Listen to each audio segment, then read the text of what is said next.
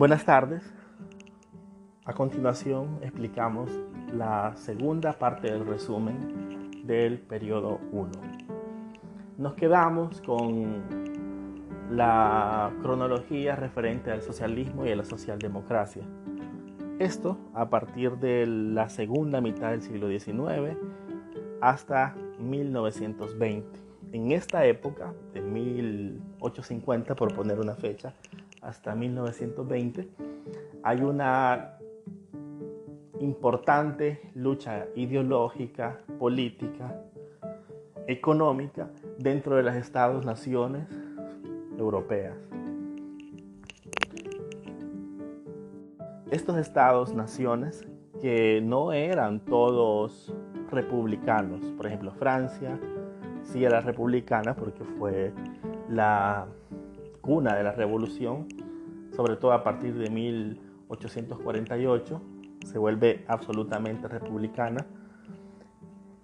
por ahí un par de países más, pero los demás países del continente todavía tenían ciertas, cierta influencia de la monarquía. Eso sí, la mayoría tenía estas monarcas con un poder disminuido, es decir, ya no era el poder absoluto del, de siglos previos, sino que un poder disminuido, pero siempre tenían atribuciones referentes a, la milicia, al orgullo del pueblo y siempre tenían mucho dominio, aunque internamente ya hubieran adquirido ciertas ideas republicanas. En fin, muchos de estos estados-naciones incorporan en sus luchas políticas, en su población, las ideas socialistas, empiezan a haber grandes revueltas, grandes discusiones en el seno de estos países y también algunas conquistas.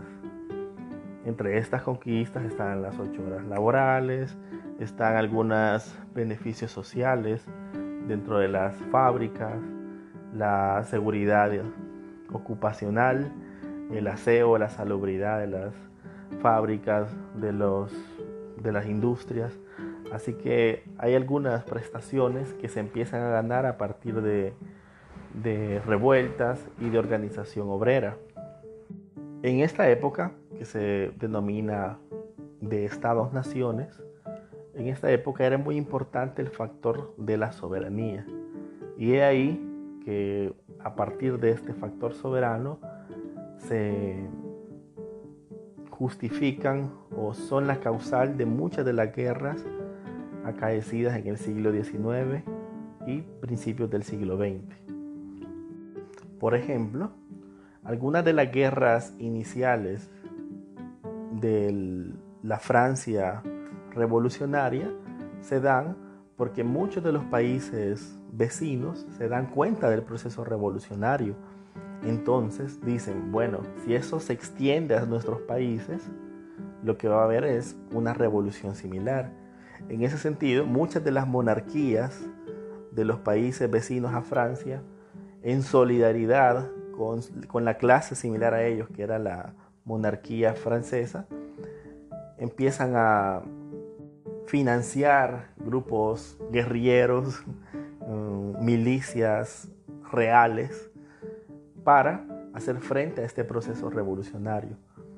Tanto así que la Revolución Francesa en los primeros años se ve debilitada, siendo como el siendo en este sentido una especie de alfombra importante para el surgimiento y la elevación al poder de Napoleón Bonaparte. Es así que ese tipo de aspectos como hacer juego sucio en otro país que no es el tuyo no es una cosa nueva ni de un imperio reciente, sino lo podemos ver en el pasado. En ese sentido, el proceso revolucionario francés era como el pato feo, era decir, mm, no queremos eso para nuestros países. Sin embargo, la semilla revolucionaria avanzó básicamente a toda Europa, debilitando en la mayoría de los países de Estados-naciones la figura de la monarquía y el antiguo régimen. Pero hubo un país que se libró un poco de la tensión referente a las ideas republicanas francesas.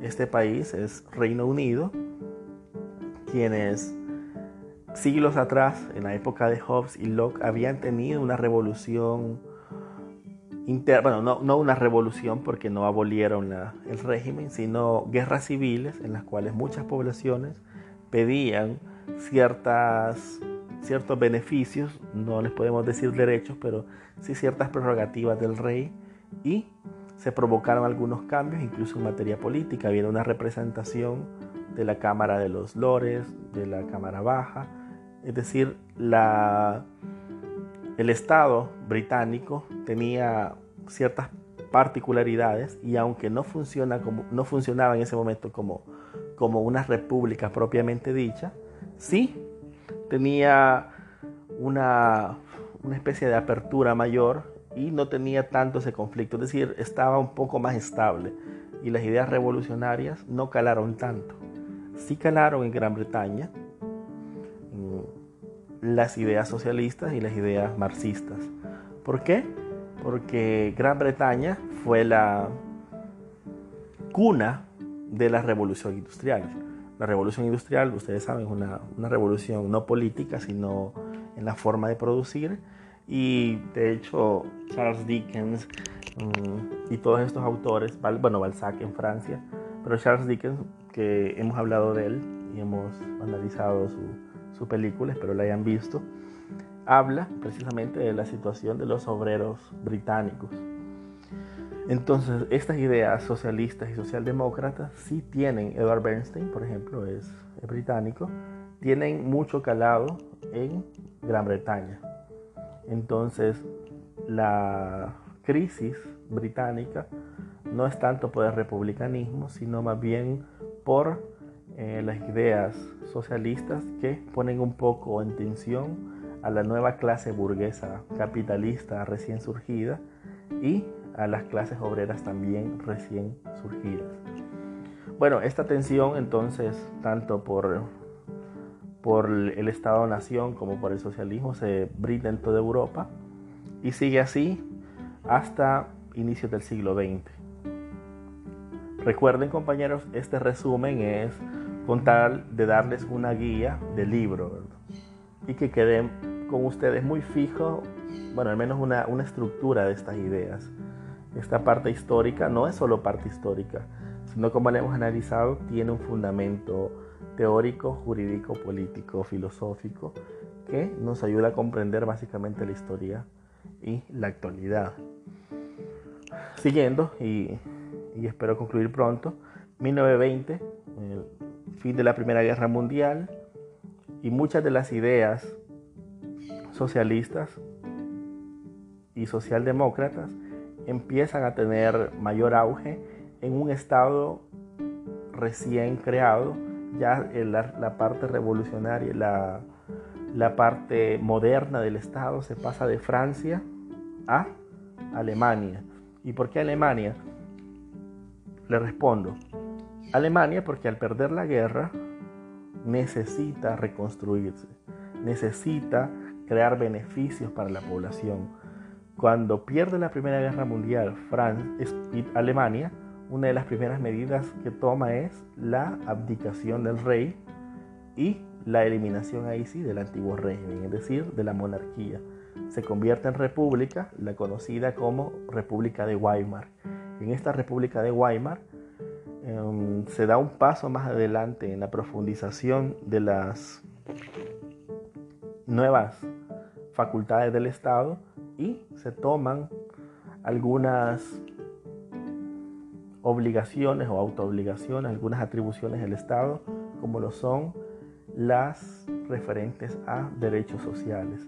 Los derechos en este momento ya no solo son individuales, ya no solo son el sufragio, la vida, la propiedad, la libertad, la libertad de prensa, ya no solamente se constituyen esos derechos como exigibles al Estado, sino que la República de Weimar consagra otros derechos, como lo son la salud, la educación, la seguridad ocupacional, el trabajo, el Estado se compromete a intermediar en el trabajo.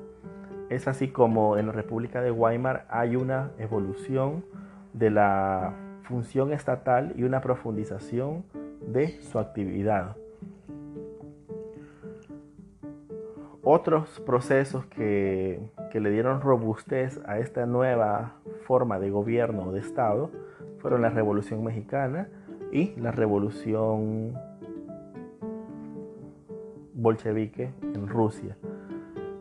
La bolchevique en Rusia con un componente netamente marxista, leninista, que derrumba el antiguo régimen, en ese caso se considera revolución, derrumba el régimen de los zares y crea un nuevo tipo de Estado socialista, creando un sinfín de derechos sociales, de prestaciones sociales y de prerrogativas para la clase, ahí sí, que ellos van a considerar clase obrera o clase proletaria.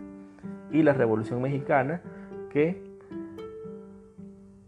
constituye, de hecho es previa a la Revolución Rusa, constituye ciertos derechos sociales. Bueno, estamos a la puerta del, de la Segunda Guerra Mundial y esta República de Weimar, si bien empieza a tener mucho auge, mucho poderío y la población germana empieza a avanzar, tanto es que la primera elección a la que Hitler participa es en 1923, luego es encarcelado y es tratado básicamente como un loco. Hitler es un tipo de extrema derecha, ah, no está de acuerdo con, con los extranjeros, mucho menos con los judíos, tiene un componente nacionalista, patriótico, en fin.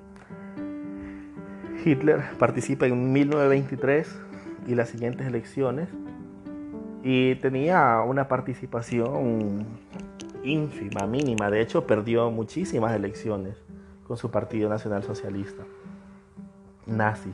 Perdió muchísimas elecciones porque eran vistos como un como una ampolla, como un, bicho raro que no, no representaba un peligro grande para la nación alemana que estaba en ese momento surgiendo luego de la Primera Guerra Mundial. Lamentablemente, bueno, no lamentablemente, pero en ese tiempo con la Gran Depresión de 1929-1930, así como el sentir profundizado por esta gran crisis de las condiciones leoninas impuestas por el Tratado de Versalles, la condición de los alemanes empieza a verse afectada, hay un poquito más de insatisfacción y empieza a considerarse que es necesario cambiar.